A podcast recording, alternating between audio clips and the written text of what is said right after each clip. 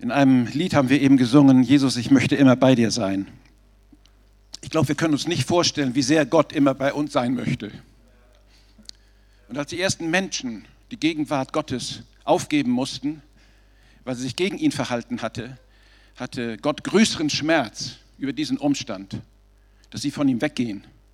Und von dem Moment an hat er alles getan, um die Gemeinschaft wiederherzustellen. Er hatte einen ganz festen Plan und den hat er auch durchgeführt damit wir alle wieder in die Gemeinschaft mit Gott kommen können. Weil er wirklich von seiner ganzen Persönlichkeit her Gott ein liebender Vater ist. Gott liebt mich. Das war der Satz für dich. Trau dich das zu sagen dir. Gott liebt mich von ganzem Herzen. Er hatte einen Plan und dazu hat er seinen Sohn gesandt, Jesus der Christus, der Retter, der Messias. Und wir können uns kaum vorstellen, wieso Jesus sich solche Männer ausgewählt hatte, zwölf, um mit, diesen, mit ihnen diesen Rettungsplan durchzuführen. Da war keiner da, den wir womöglich uns ausgesucht hätten. Da, der hatte der Einzelne womöglich irgendeine Qualität, wo wir gesagt hätten, ja, das passt, aber andererseits war da sein Charakter, der dem ganz und gar widersprochen hat. Keiner war so charakterstark, rhetorisch womöglich exzellent. Niemand war wirklich ehrgeizig. Die waren ehrgeizig oder ärgerlich oder streitsüchtig. Aber keine, die wir erwählt hätten, um Gottes Reich in die Welt zu tragen. Und trotzdem müssen wir sagen und können feststellen, Jesus hat mit dieser Auswahl von elf Männern keinen Fehler gemacht. Selbst mit der Auswahl des Zwölften, der ihn verraten hat, hat er keinen Fehler gemacht. Das alles gehörte in seinen Plan. Ich glaube nicht, dass Jesus darauf aus war, tolle Mitarbeiter zu rekrutieren. Leute, die uns sofort ins Auge springen. Hochqualifiziert, ehrgeizig.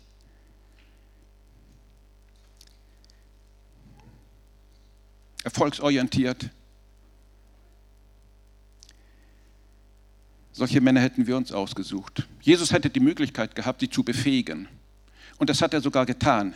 Jesus hatte die Möglichkeit, Menschen Fähigkeiten zu geben, Kranke zu heilen, Dämonen auszutreiben, viele Menschen zu gewinnen.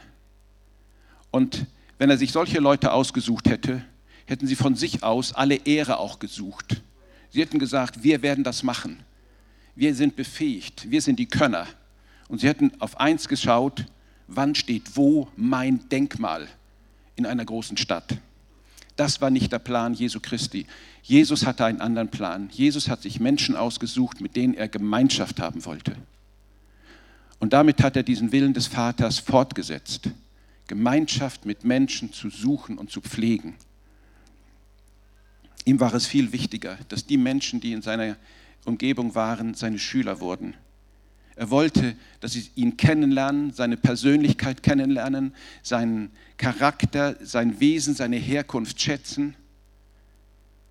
Und dazu hatte Jesus diese Menschen erwählt. Gott wollte seit Bestehen der Welt immer ganz nah bei uns sein. Und darum hat er drei Jahre lang diese zwölf Männer mitgenommen, Tag für Tag, von frühmorgens bis in die späte Nacht und hat sie zugucken lassen, was er getan hat, warum er es getan hat, woher er etwas tun konnte. Und sie haben ihn mehr und mehr kennengelernt.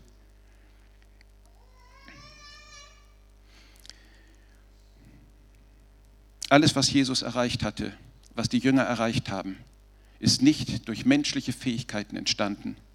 Alles, was in der Welt an Glaube, an Hingabe an Gott da ist, ist geschehen durch die Kraft des Heiligen Geistes. Und das hat uns auch die Bibel gesagt. Es wird nie durch menschliche Kraft, durch menschliches Können und menschliches Wissen geschehen, sondern alleine durch meinen Heiligen Geist. Und das hat Jesus schon in seinem Leben so deutlich gezeigt. Es ging schon bei der Zeugung so los. Er wurde nicht von einem Mann gezeugt, sondern vom Heiligen Geist selbst. Empfing Maria seine Mutter und nach neun Monaten wurde Jesus geboren. Und als Jesus dann in seinen Dienst einstieg, zeigte er seine wahre Haltung. Er ist gekommen, um zu dienen. Er beugte sich. Er beugte sich unter seinen Vater und ging wie jeder andere Mensch, der zu Gott zurück wollte, den gleichen Weg. hin zu Johannes dem Täufer ins Wasser und ließ sich taufen aus Gehorsam. Das hast du doch nicht nötig, sagte man ihm. Du bist doch der Besondere, der Könner. Du bist doch Rabbi. Du bist doch ein Meister. Du hast doch eine Schar von Menschen um dich gesammelt, mit denen du die Welt bewegen willst. Und dann beugst du dich so tief und lässt dich taufen. Ja, das war Gott wohlgefällig. Und Gott bestätigte, der Vater bestätigte diesen Gehorsam Jesu und sandte sichtbar und hörbar für alle, die da waren, den Heiligen Geist noch einmal auf Jesus, seinen Sohn. Und auf diese Weise war sein ganzer Dienst gezeichnet, gekennzeichnet. Alles, was Jesus tat, war begleitet vom Heiligen Geist. Es steht nicht immer so in der Bibel, aber wer das Wort Gottes kennt und verstehen lernt, der sieht, dass immer der Heilige Geist im Dienst Jesu gegenwärtig war.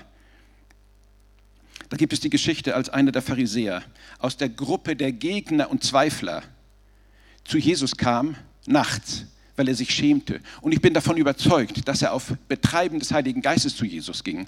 Das hat er sich nicht ausgesucht. Er war nicht neugierig, diesen Mann mal kennenzulernen er wurde vom Heiligen Geist hingetrieben, denn er sagte, Meister, wir wissen, dass du von Gott ausgegangen bist. Und das kann kein Mensch von sich aus sagen. Das kann man nur sagen, wenn man den Heiligen Geist empfangen hat und erkennt, dieser Mann ist von Gott ausgegangen. Und wir erkennen es an seinen Werken. Und weiter sagt Nikodemus, niemand kann tun, was du tust, wenn nicht Gott mit ihm ist. Wenn nicht die Kraft des Heiligen Geistes mit ihm ist. Und das sehen wir bei dir. Und darum ging er zu Jesus. Diese Erkenntnis schenkt der Heilige Geist. Du glaubst an Jesus Christus, weil der Heilige Geist es dir gesagt hat. Nicht, weil deine Eltern dich so erzogen haben, nicht, weil du dich in der Kirche wohlfühlst. Das ist so deine Atmosphäre, die du magst. Das ist nicht der Grund. Du glaubst, weil der Heilige Geist es dir geschenkt hat. Und der Heilige Geist will an der Stelle weiter mit dir gehen. In einer anderen Begebenheit die Menschen drängen sich um Jesus. Drängelt sich eine Frau vorsichtig durch und rührt gerade so mit den Fingerspitzen die Bekleidung Jesu an. Was geschieht jetzt in diesem Moment? Der Heilige Geist wird wirksam. Auch dieser Geist Gottes hat sie, diese Frau zu Jesus getrieben, geführt, hat ihr Weg gemacht, dass sie rankommt und ihn berühren kann. Und was passiert? Es geht von Jesus eine Kraft aus. Es ist die Kraft des Heiligen Geistes. Und die Frau wird gesund, schlagartig, sofort. Wenn du dich vom Heiligen Geist zu Jesus hinbringen lässt, dann ist der Punkt für deine Gesundheit, dass Kraft von Jesus Christus ausgeht und dich heilt. Das ist das Entscheidende. Es kommt nicht darauf an, ob der Pastor oder ein Ältester oder ein netter Kerl oder eine liebe Frau aus der Gemeinde dich anrührt, sondern dass du Jesus berührst und von ihm kommt Kraft des Heiligen Geistes zur Heilung und das ist für dich. Heilung ist immer für dich. Es ist immer Wirken des Heiligen Geistes. Es gibt eine andere Begebenheit. Jesus trifft eine Frau an einem Wasserbrunnen. Und sie unterhalten sich darüber, ob die überhaupt miteinander reden dürfen. Ist ja auch schon ein komisches Gespräch. Wollen wir uns mal unterhalten, ob wir uns unterhalten wollen? So sinngemäß. Ähm, und Jesus provoziert etwas und sagt zur Frau, gib mir doch bitte zu trinken. Und dann bleibt sie bei dem alten Thema und sagt, ja, eigentlich fragst du mich nicht und eigentlich darf ich dir nicht geben. Ich will nicht geben, aber ich sollte geben und so weiter und so weiter. Und dann ist da so ein Disput hin und her. Und Jesus kommt dann zu dem kurzen Satz, wenn du wüsstest, wer dich um Wasser bittet, du würdest ihn bitten, dass er dir gäbe. Die Gabe Gottes. Wir lesen so, und es steht auch so in der Bibel, Du betest ihn und er würde dir Wasser geben. Aber was meint Jesus mit diesem Bild? Er würde dir Wasser geben. Er würde ihr Wasser geben. Es wäre das lebendige Wasser des Heiligen Geistes. Es wäre der Heilige Geist. Wer erkennt, was Jesus zu verteilen hat, empfängt immer die Kraft des Heiligen Geistes zur Erkenntnis Gottes, zur Liebe Gottes. Alles, was Jesus getan hat, war begleitet vom Heiligen Geist. Alles, was in seinen Gemeinden, in den Kirchen, alles, was im Leben der Christen geschehen soll und geschehen wird, ist nur möglich durch den Heiligen Geist. Alles andere, menschlich gemachte, wird vergehen. Auch die Jünger haben diese Erfahrung machen dürfen, als Jesus sie losschickte und sagt, okay, tut euch mal immer zu zweit zusammen und dann marschiert man los. Geht auf die Straßen, sprecht die Leute an. Wenn ihr Kranke seht, legt ihnen die Hände auf. Wenn ihr merkt, dass Menschen von dunklen Mächten beherrscht sind, dann geht auf sie zu, benutzt meinen Namen und sprecht sie frei. Denn ich gebe euch jetzt meine Kraft mit.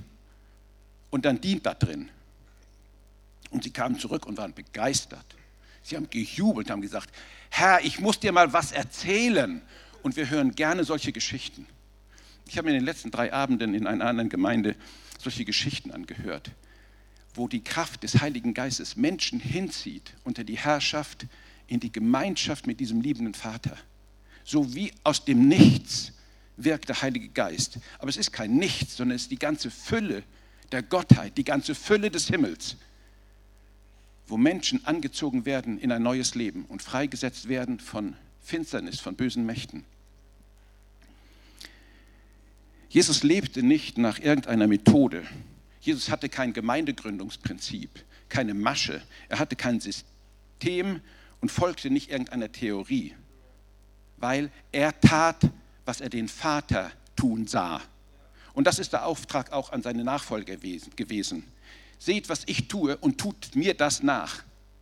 Wenn wir so handeln, wie Jesus gehandelt hat, wenn wir so beten, wie Jesus gebetet hat, wenn wir so gehorsam sind, wie Jesus seinem Vater gehorsam war, werden die gleichen Zeigen denen folgen, die an ihn glauben. Das hat er uns zugesagt. Und wir sind zu weit davon entfernt. Wir sind einfach noch zu weit davon entfernt. Gott geht es aber um die Wiederherstellung seiner Schöpfung. Gott geht es um die ewige Gemeinschaft mit den Menschen. Und er möchte, dass wir Jesus Christus repräsentieren, so wie Jesus den Vater repräsentiert hat. Darum sagte Jesus, erstens, euer Herz erschrecke nicht. Glaubt an Gott und glaubt an mich. In meines Vaters Haus sind viele Wohnungen. Wenn es nicht so wäre, hätte ich dann zu euch gesagt, ich gehe hin, euch diese Städte zu bereiten. Jesus denkt nicht an einen Moment. Ach, ihr könnt mich heute Nachmittag mal besuchen. Ach, wir treffen uns Sonntagvormittag im Gottesdienst. Gott hat eine Heimat für uns, in der wir ewig sein können. Ewig. Gott, Gottes Plan ist immer auf die Ewigkeit ausgerichtet. Er ist nicht auf einen, auf einen Sonntagvormittag ausgerichtet. Gottes Plan ist nicht für ein irdisches Leben ausgerichtet, sondern Gottes Plan für dich ist ein Plan für die ganze Ewigkeit. Und darum hat er eine Wohnung für dich bereitet bei sich in der Ewigkeit. Ich glaube, Antje hat davon gesprochen vorhin in ihren Worten. Wo bist du? Stimmt's? Das ist es. Gott hat einen Platz für dich an seiner Seite, weil er die Gemeinschaft mit dir wiederherstellen will. Und er lädt dich ein, zu ihm zu kommen, auf ewig bei ihm zu sein. Ich habe eine Wohnung für dich bereitet. Und ich will euch zu mir nehmen, wo ich bin. Ich möchte immer, sagt Jesus, dass ihr da seid, wo ich bin. Das ist ein Zeichen der Liebe Gottes zu uns. Und dann schließt er an, liebt ihr mich, dann werdet ihr meine Gebote halten. Jesus hat nicht gesagt, wenn ihr behauptet, mich zu lieben, dann erwarte ich auch, dass ihr das tut, was ich euch sage. Wenn ihr mich liebt, dann werdet ihr aus einer göttlichen Natürlichkeit heraus meine Gebote halten. Automatisch tun. Das ist Frucht des Heiligen Geistes im Leben. Es ist kein Plan, es ist nicht etwas, ach, ich muss ja heute noch was für Gott tun.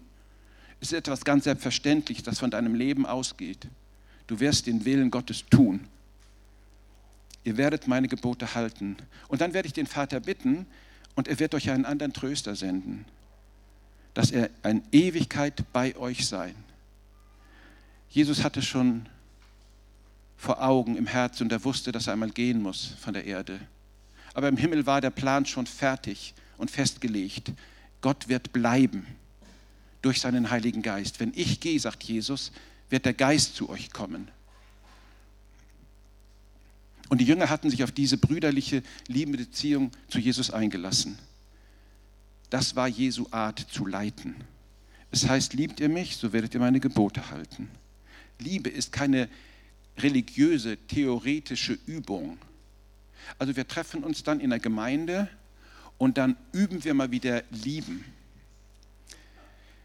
Liebe ist etwas, was durch den Heiligen Geist in dein Herz gegossen ist von Gott selbst. Und wenn du das zulässt, wird diese Liebe zunehmen und aus dir überquellen zu vielen anderen Menschen hin. Und deine Liebe zu anderen Menschen wird für viele das Zeugnis sein, Gott ist mit ihm und Gott kommt zu mir. Auf diese Weise können wir auch evangelistisch leben, die Liebe Gottes weitertragen zu Menschen. Petrus hat auf die Frage Jesu, wer er denn sei, geantwortet, wir haben Glauben gewonnen und erkannt, dass du der Heilige Gottes bist. Im Umgang mit Jesus gewinnt man Glauben. Der Umgang mit Jesus besteht darin, sein Wort zu lesen, zu beten, Zeit mit ihm zu verbringen, alles ihm anzuvertrauen, alles, was dich beschäftigt, unter die Herrschaft Gottes zu geben.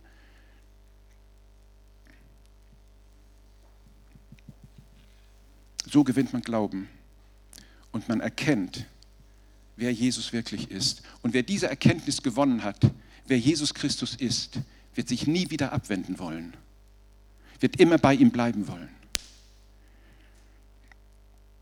Es war im Laufe von Jahren den Jüngern klar geworden, diesem Mann müssen wir folgen, ganz gleich, was auf uns zukommt. Wir wollen bei ihm sein, wir wollen ihm gehorsam sein und was er angefangen hat und uns gelehrt hat, ist unsere Verpflichtung weiterzugeben. Als Jesus gekreuzigt war, gestorben ist, im Grab lag, war das für seinen Jünger, den Petrus, die schlimmsten Tage seines Lebens. Jesus ist nicht mehr da. Aber Jesus hatte die Jünger darauf vorbereitet, dass er sie verlassen würde. Und dann sagt er an einer Stelle, ich sage euch die Wahrheit, es ist gut für euch, dass ich weggehe. Rein menschlich überlegt war es klar, würde Jesus bleiben nach seiner Auferstehung, würde er ein alter Mann werden und irgendwann mal sterben. Und wir hätten nichts mehr davon. Aber Jesus musste gehen, weil im Himmel beschlossen war, dass der Heilige Geist kommen würde an seiner Stadt und auf ewig und immer und weltweit, überall, bei jedem Menschen sein konnte. Und auf diese Weise würde sich auch dieses alttestamentliche Wort erfüllen, ich will meinen Geist ausgießen über alles Fleisch, aber doch nicht über die Ungläubigen oder über die Muslims oder über die Trinker. In St. Pauli wird kein, kein Heiliger Geist ausgegossen, gerade dort. Das war der Plan Gottes. Weil gerade dort, wo Not ist, Gott hinkommt mit seinem Heiligen Geist zur Rettung von Menschen, zur Erkenntnis Gottes, zur, zum Umwenden hin in die Arme Jesu Christi. Wenn ich nicht weggehe, kommt der Tröster nicht zu euch. Wenn ich aber gehe, werde ich ihn zu euch senden. Das konnten die Jünger tatsächlich kaum verstehen, obwohl sie Erfahrungen mit der Kraft des Herrn gemacht hatten. Und dann kam die Auferstehung. Jesus war wieder da. Große Erleichterung. Und Jesus wiederholt seine Worte aber, dass er gehen wird. Und dann waren sie zusammen, ängstlich. Warum sollten sie auch Mut haben? Worüber sollten sie sich freuen? Man hatte gehört, Jesus sei auferstanden, ob man das glauben kann. Und sie haben sich eingeschlossen und Jesus geht sozusagen durch die Wand zu ihnen hin. Es gibt nichts, was Gott aufhält, zu dir zu kommen. Und so erscheint er bei den Jüngern und sagt als allererstes, Friede sei mit euch. So ganz locker, als wäre das ganz selbstverständlich, spricht Jesus mit ihnen. Wie mich mein Vater gesandt hat, so sende ich euch.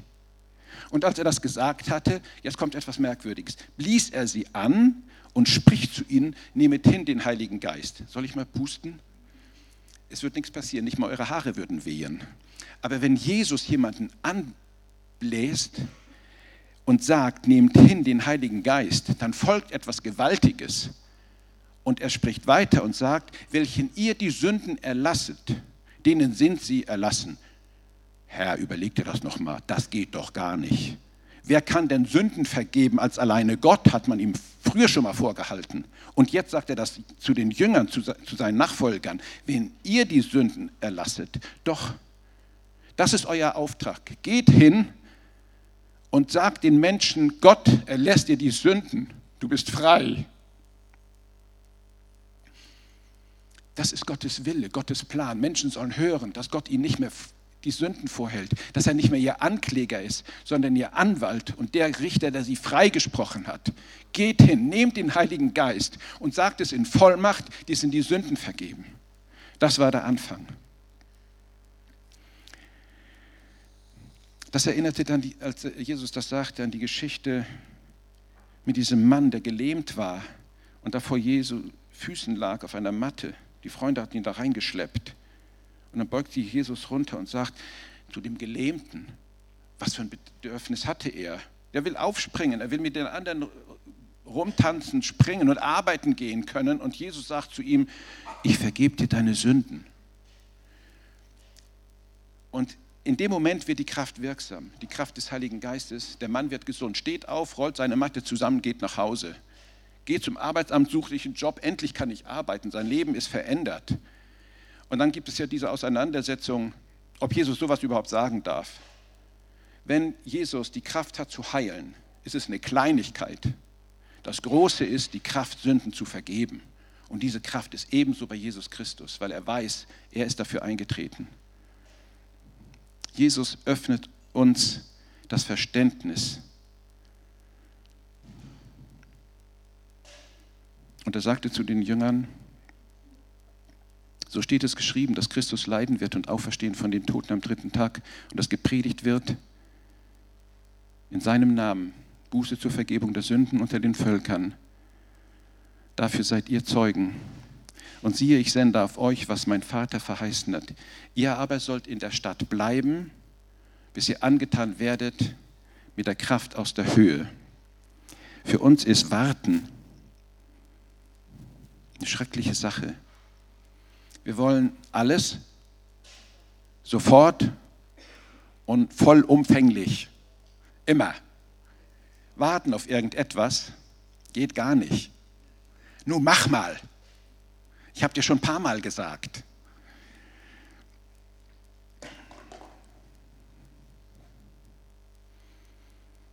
Aber Jesus sagt, geht in die Stadt und wartet.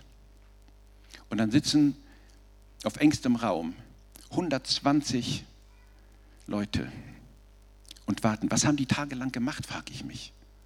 Da muss doch irgendwie mal Zoff aufgekommen sein. Die Luft wurde doch knapp. Die Leute fingen an zu schwitzen. Mein Nachbar riecht schon und wir sollen immer noch warten.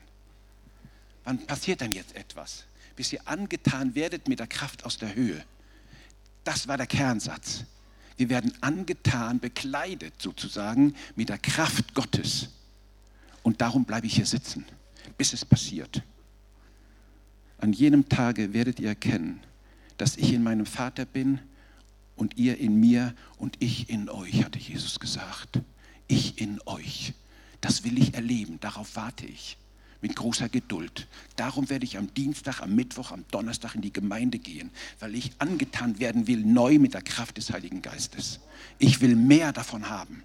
Ich will nicht in diesem Zustand bleiben, worüber man mal geredet hat, was es früher gab. Was es vielleicht in Südamerika ist oder in einer anderen Gemeinde, die viel lebendiger ist als wir. Es geht mir nicht darum, es geht mir darum, bin ich angetan mit der Kraft des Heiligen Geistes? Lebt Jesus Christus in mir?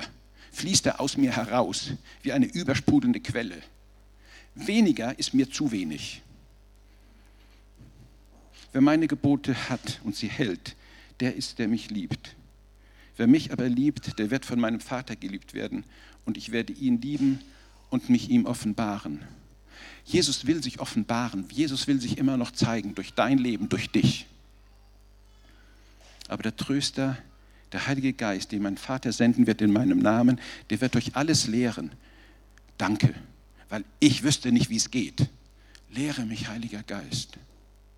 Lehre mich, Geist Gottes. Hast du das schon mal gebetet? Heiliger Geist, komm zu mir und lehre mich, wie ich leben soll.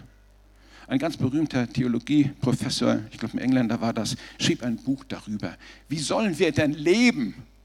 heißt dieses Buch. Heiliger Geist, lehre es mich bitte. Bitte. Ich will Leben in so einer Fülle haben, dass viele, viele andere Menschen was davon haben. Aber wichtiger ist, dass du durch mein Leben geehrt wirst.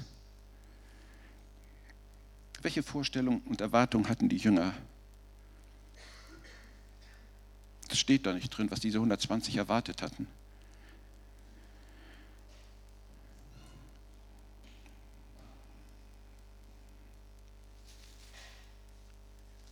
Haben sie erwartet, dass das, was sie aus ihren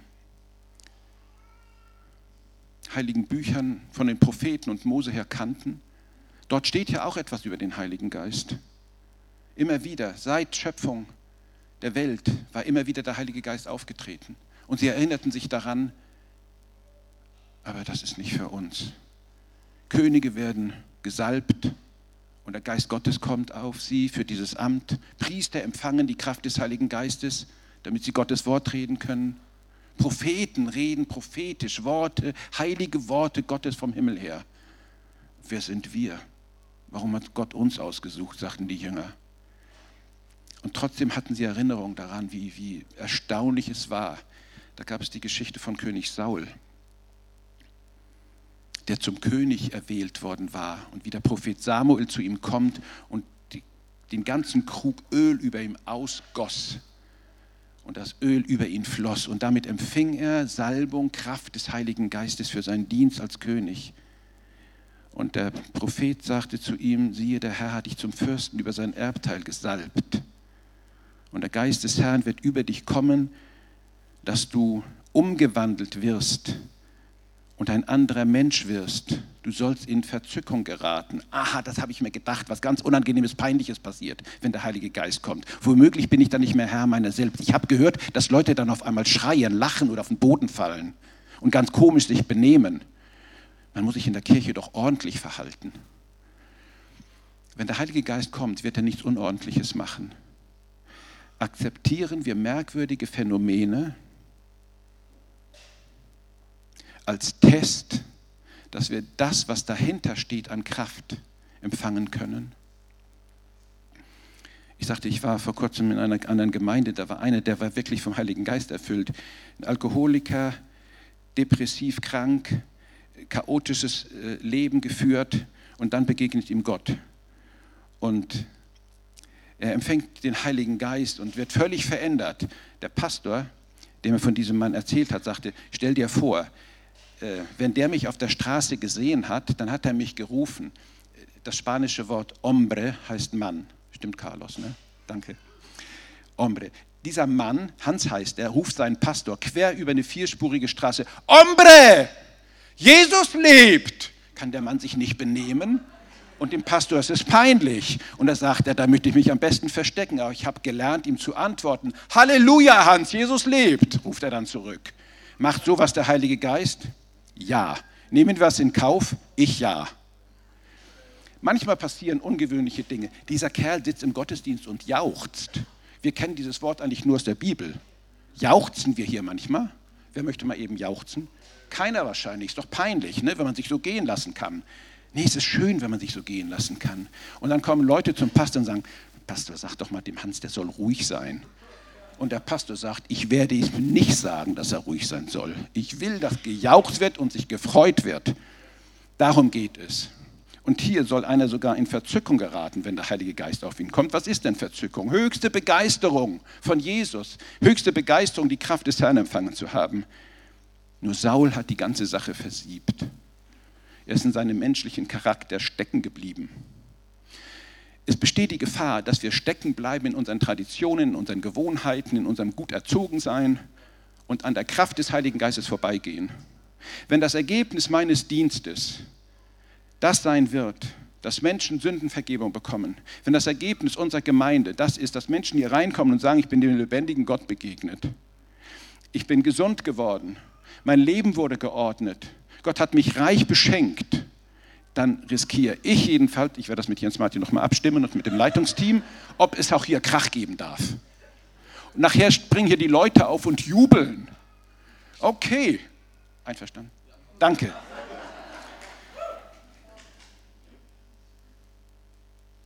Und dann der Blick der Jünger auf König Saul.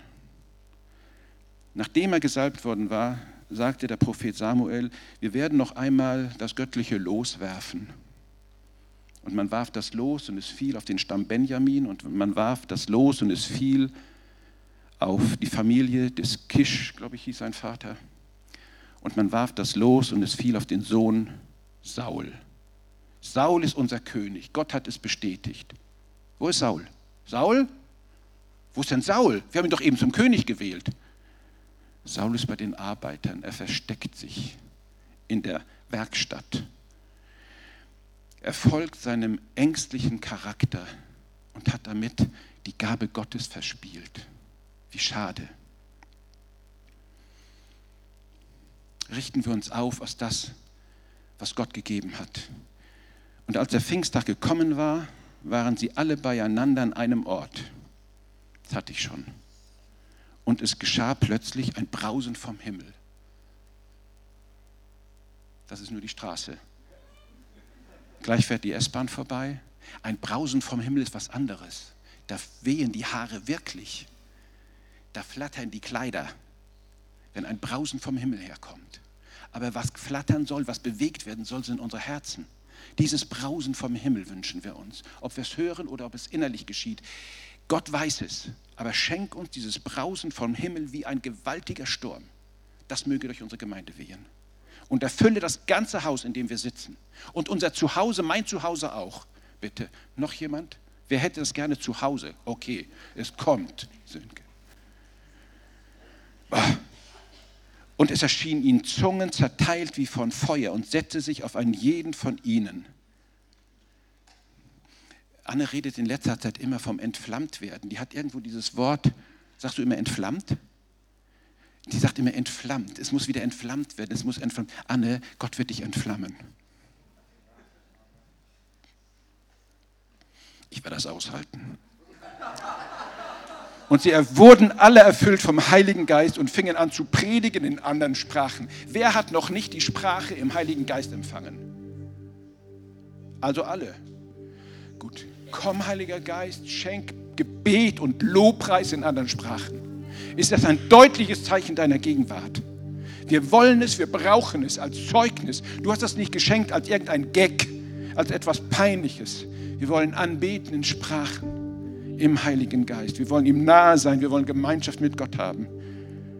Es wohnten aber in Jerusalem Juden, die waren gottesfürchtige Männer aus allen Völkern den Himmel. Und als dieses Brausen geschah, kam die Menge zusammen, war völlig verstört. Und jeder hörte sich in seiner eigenen Sprache reden. Liebe ausländischen Geschwister, ihr werdet es gut verstehen. Und wir werden es hören und verstehen. Wir hören sie in unseren Sprachen die großen Taten Gottes verkünden. Das ist unser Auftrag. Was wollten wir nicht lieber als das? Die großen Taten Gottes verkündigen.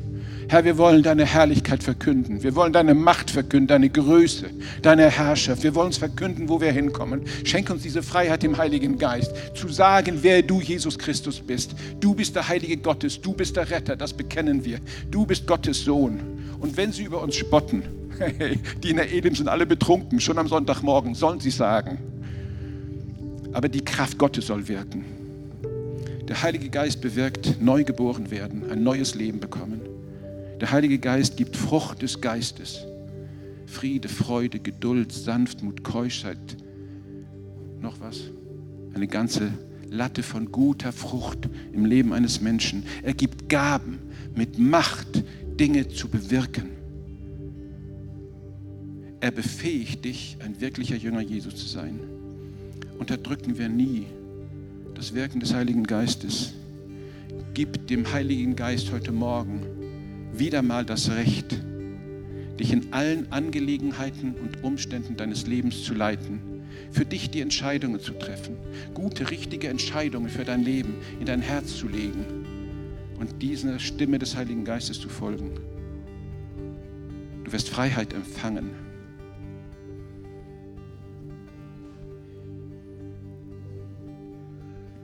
Das Werk Jesu Christi, zu dem er gekommen war, geht in deinem Leben weiter.